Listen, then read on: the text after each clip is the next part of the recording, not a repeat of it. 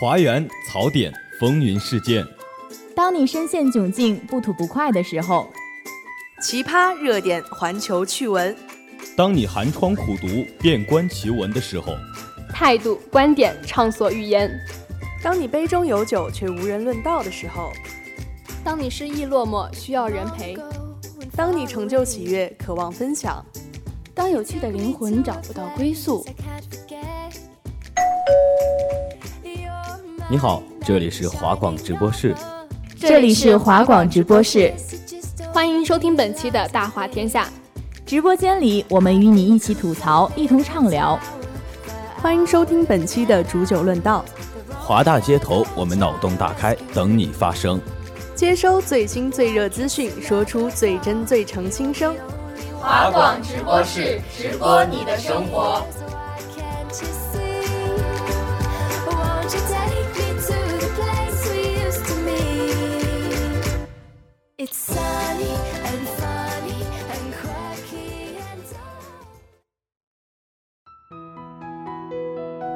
大家好，欢迎收听本期的华广直播室煮酒论道之演员请就位。我们是很容易火的南火姐妹，我是主播雨火，我是主播南河。雨火，我发现你最近不仅喜欢八卦，还喜欢各种搞 CP。对啊，我发现组 CP 真的很好玩。比如说呢，我现在就组了什么周震南呀、非同小可这样的 CP。我看你是最近综艺节目看多了，还真被你说中了。就最近那个《心动的信号》不是刚刚这一季完结嘛？然后呢，我就看他们那些素人想要谈恋爱那种小细节，我就觉得特别的美好，真的有点上头。确实，这种甜甜的恋爱，我觉得应该是每个人都很向往的吧？对。而且你说到甜甜的恋爱，就不得不提到综艺的天花板赵启军跟杨凯文，他们当时在心动小屋相处的细节呢，就很容易让人引起美好的幻想。然后到后面他们在节目结束之后呢，也是成为了真正的情侣。然后现在在一起也是一年多了，经常能在各种的小视频上面刷到他们恋爱的细节，真的很让人心动。而且在节目当中啊，我看大家的学历都非常的高，不仅能力，而且相貌都是非常让人羡慕的。节目组呢就筛选了一群真的很优质的青年，然后我们也能从他们的身上学到很多东西。对我们就像站在上帝视角看他们把恋爱进度条一步一步的递进，真的是那种心里发出来的小确幸，真的是从屏幕上满溢而出来的。对，就每次到节目快要结束的时候嘛，我就感觉进度条到最后了，我心里面就特别舍不得，像这期节目能再长一点，让我再看一看该多好啊！但是现在那个节目已经完结了，我现在最期待的就是那个令人心动的 offer 了。对，当时我看了这个节目，就觉得经营行业的光芒实在是太耀眼了。我就记得有一期就是学霸何运晨和李浩源他们合作去见客户，那叫一个强强联手啊！而且最难能可贵的就是他们那一种在竞争当中的合作精神，然后互相成就。就每次看他们汇报和讨论的时候呢，真的就是一个词：神仙打架。所以心动的 offer 呢，也是我最近比较想要追的综艺之一。那在正式开始今天的节目之前呢，我们来听一听同学们都在看什么吧。喂，你好，请问一下，你有没有一些综艺想要分享给大家的？我最近有看那个《说唱新时代》，还有那个《演员请就位》。啊，我最近跟我室友在看那个呃《女儿们的恋爱》吧。综艺有令人心动的 offer 二啊，就最近开播的那个破茧，我有看过。《演员请就位》吧，就是我已经追这个节目两年了，对。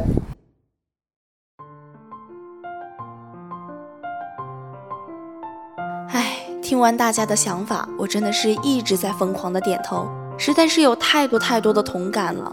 我最近就在看的那个《演员请就位二》，就真的很值得拿出来说一说。你刚刚说的那个《演员请就位二》，我倒是没有看，但是呢，热搜榜上好像每天都会挂着，它里面还有挺多梗，我觉得还蛮有意思的。你一定在热搜上知道那个郭敬明的 S 卡吧？他对 S 的奇妙定义，什么 Seat、Student、Special。这三重定义，当时他亮出来他的那个 S 卡的时候，真的是惊到我了，你知道吗？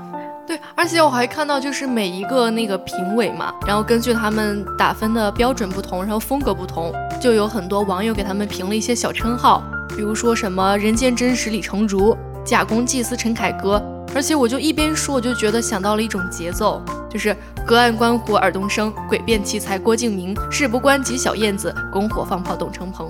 网友真是太有才了。但是啊，你不知道这些称号的背后啊，还有很多小故事呢。感觉如果罗列出来，都能有一个剧本。我就一个综艺节目，居然能有这样的大戏，那我搬个小板凳要听你讲一讲了。哎，说到这我就来气。我最喜欢的李成儒老师竟然宣布要退出这档节目了，他可是这个节目里唯一敢讲真话的人。现在我都不知道这档节目里还有什么看点了。哎，我印象中那个李成儒不就是一个点评嘉宾吗？一个嘉宾离开就也不会有太大的影响吧？这你就不知道了吧？相比于四位导演的客套，节目啊一味追求的那个看点，李成儒老师可以说是真的在客观评价演员的演技了。是在很认真的挑选那种优秀演员了。你这么说，我就感觉更迷糊了。这个不是演技类综艺吗？对呀，我首先也是被那个尔冬升的犀利的话，郭敬明和李成儒骂战所吸引而来。首先看到那个第一期，我觉得还不错，至少可以说有瓜可吃。也能看到对于那些演技的点评，比如说尔冬升的那个毒辣的话，还真的是敢说。就是他在评价爱豆陈有为的表现的时候，他对陈有为说，连五官的控制都还不知道怎么使用技巧，哭戏就像在嚼口香糖，很尴尬，很可笑。那个片段好像我在刷小视频的时候也有刷到，就是其实我作为一个观众来说，真的是很尴尬，我觉得很好笑。但是对于节目来说，经常性的就是他们会把这种尴尬会美化掉，所以我那个时候觉得他的点评就是非常的真，说的很直白。我觉得现在说真话的综艺真的不太多了。对我也首先以为我发现了一个宝藏节目，虽然说郭敬明很让人迷惑，但至少还有三位导演和一个老演员李成儒是在线的。但是越看到后面，我就感到越迷惑。就比如说陈凯歌导演的《无极》吧。李成儒评价说，觉得稍显不足，这样的评价算是很客观了，我也非常赞同。但是改编后的版本，所有的矛盾都想在短短的十几分钟内呈现，看得我啊真的是又累又疲惫。虽然我觉得大家都是现在要做节目，想尽力的呈现一个爱与和平，但是每个人都有不同的看法嘛。我觉得做节目就是要把你自己的不同看法给表现出来。但是你知道吗？尔冬升却在后面说，他觉得好的不得了。虽然说千人千面嘛，这种看法每个人不同也能理解。但是他后面给的理由真的是让我摸不着头脑。他避开演技好坏不谈，反而说导演不会给演员那么大的发展空间。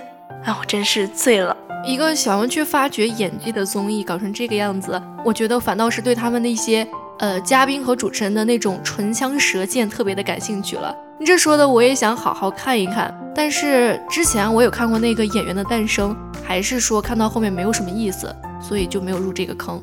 其实说实话，这一季最出圈的已经不是去评价那些演员的演技到底怎么样了，反而是四个导演的明争暗斗，还有精彩发言，我觉得会更有意思。而且好多影视区 UP 主都在跟进这个节目，做吐槽视频，真的像过年一样，而且他们的解说特别有意思。真的推荐你看节目前先去看看这一系列的吐槽，绝对合你胃口。但是看今年那个节目新形式是要评级嘛？我觉得它就有一点像，我确实还没有深入的了解过，但是能产生这么奇妙的效应的话，我还是挺感兴趣的。具体的形式的话，我觉得就很像《创造营》《青春有你》之类的选秀节目。然后也是把大家分成了 A 班、B 班和 F 班这样。对，就在《演员请就位二》这一季当中啊，就开场就加入了市场评级的环节，然后邀请了很多专业的人士对演员啊进行评分分级。我觉得作为一名演员，不管是新进入娱乐圈的，还是一名实力很出众的老演员，他们不管怎么样，对这个评级还是会非常上心的。就能明显的感受出他们的那种，不管是野心啊、自卑什么的这种情绪。而且前有嘉宾和主持人的精彩发言，然后后有演员们在这种评级中斗来斗去，就有点刺激到。我觉得会给节目增加很多看点的。而且这种有竞争有淘汰，容易碰撞出很多的火花。那我想问一下，呃，你觉得在你心目中好演员的定义是什么？啊、首先就是对对待演戏的态度问题吧。然后他是一个比较敬业的演员，然后演技的话也肯定没得说。啊、首先是态度，其次是演技。是的，就是作为优秀的演员或者是主持人之类的，我觉得他们更应该具备的其实是他们的专业素养。比如一个剧本的话，他们要去研究一下剧本，就分析一下人物，然后记台词这什么的都是最基本的。我觉得主要是分析人物，然后去揣摩这个人物要如何表现、表达出来。还真是这样，在节目当中啊，就是大家都非常认真的研读剧本，反复排演，都希望能够得到导演和观众的认可。在这个节目里面呢，我觉得有一些奇特的效应，比如说辣目洋子版的《小时代》，就像你前面说的千人千面嘛，我觉得他扮演的顾里呢，真的会让人眼前一亮，也会成为节目里最大的黑马。也不能这么说吧，就像李希蕊她翻拍的顾里就没有她原本的味道了，而且翻拍失败的案例也不在少数。就像翻拍《神雕侠侣》的，就完全打破了小龙女在我心目当中冰冷孤傲的形象。嗯，说到翻拍的失败案例的话，我也想到一个，还是在这个节目里面，就是他们翻拍了那个《甄嬛传》，因为他们的对手呢都是新人，所以演起戏来比较稚嫩，没有太多的表演功力。再加上《甄嬛传》这个剧呢，它本身就比较深入人心，所以这种经典的剧目翻拍出来也就变味儿了。的确是这样，而且那些经典的影视作品，可能大家都会有一种先入为主的观念，不管是在我们生活当中出现的人啊，或者是事，可能都会有这样的情况吧。而且之前其实那种经典的影视作品呢，可能是画质差了一点，又或者是剧情老套了一点，但是呢，它还是有它的时代意义在里面的。有一些味道呢是靠翻拍拍不出来的。对，就怎么说呢？经典的影视作品又像是那个时代特有的印记一样。虽然说现在技术设备啊什么都更先进了，但是经典的话还是很难超越的。对，就有一个比喻，我觉得很恰当。其实老的影视作品呢，就像酒一样，总还是越陈越香的嘛。我一直觉得现在不管是电视剧还是电影，都没有以前那些好看呢。就像我现在问你，你知道周杰是谁吗？嗯，我知道张姐，但还真不知道周姐是谁啊。不为难你了，其实很多人都不知道这个名字，但是呢，一定都看过她的照片和她演的剧。她呢，就是《还珠格格》里面尔康的扮演者，所以这个呢，其实就是她刻画的角色深入人心，一个人不火但巨火的一个体现。一说到人不火巨火，这就让我联想到了我最近看的那个综艺《说唱新时代》。它的那个第一期就是讲选手会选择歌火还是人火。对，那个我也看了，然后当时我觉得那些 rapper 都还挺 real 的。但是如果把这个选择放在你身上，你会选择人火还是歌火呢？可能会选择歌火吧，因为歌火更能经得住时间的考验。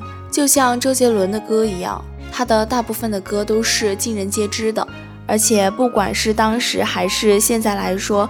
大家听着都不会觉得腻。确实，对于周杰伦的歌来说，就我自己而言，我觉得我先是会听到他的作品，然后再去慢慢深入的了解这个歌手。所以我觉得歌火的话，人是会慢慢火起来的。但是现在的电视剧呢，它会用一些流量明星，可以把节目或者剧的热度炒得很高，但是呢，里面的内容就没那么深刻了，不像老片子一样，它真正去塑造了一个人物角色。对，那个时候看一部电视剧就真的是很单纯的看，不会像现在受影评或者是演员所影响。记得那个时候，就是每天晚上守在电视机前，看着每一集都觉得特别津津有味的那种。而且到了最后，毕竟很晚了，还会被爸爸妈妈赶着去睡觉。现在就是那种感觉，真的是找不回来了。嗯，我就想到之前我们看的，应该是十年前的剧了。就是一起来看《流星雨》里面的有一句经典的台词，就是“我慕容云海对着天空，对着大地，对着云，对着风，对着鲜花彩虹发誓，我这一辈子只爱楚雨荨一个人。”现在听听看，觉得好非主流啊！而且我能想到当时那个楚雨荨斜扎马尾的时候，那个年纪的我就觉得这个造型很潮很酷，就想着自己也能天天这么扎。我那个时候也是。看了这部剧就听着那个主题曲《爱的华尔兹》，然后我和我的同学就天天在操场上就天天踮起脚尖提起裙边。对，我记得我们那时候也是，像这个呢，真的会成为一代人的记忆。那这个台词和这个片段呢，之前也是有被翻拍过，就是在抖音上面，他说。啊，我对着天空，对着大地，对着我的闺蜜或者是男朋友发誓。像这种翻拍呢，我就觉得还挺有意思，挺好玩的。我之前也刷到了很多那种翻拍经典片段的这种视频，我觉得这可能也是大家对经典的一种情怀吧。嗯，情怀归情怀，有一个问题啊，就是我老觉得现在我们翻拍的一些剧呢，是很难超越经典的。可能之前我也会这样认为，但是现在的话，我觉得会更能理解了。怎么说呢？就像我们学语言一样，会经常把古文翻译成白话文来更能理解它的意思。我觉得经典就像古文翻拍，就像白话文一样。这样观众的话就能更能轻松深入的 get 到经典剧中的那种味道了。话虽如此啊，我能理解到，就是现在的翻拍呢，可能是为了迎合现在人的一种审美和意识。但是就翻拍的内容来看，我觉得翻拍还是很难超越经典的。那不知道大家会不会同意这个观点？我们来听听同学们的接彩。那你觉得在未来的话，有会有更多的致敬经典的电影出现，还是说有更多的创新的电影题材出现呢？嗯，按照目前的趋势，我觉得更多翻拍或者说借用致敬的东西会越来越多。目前市场上，嗯，就目前的观感来说，创新的东西实在是太少了。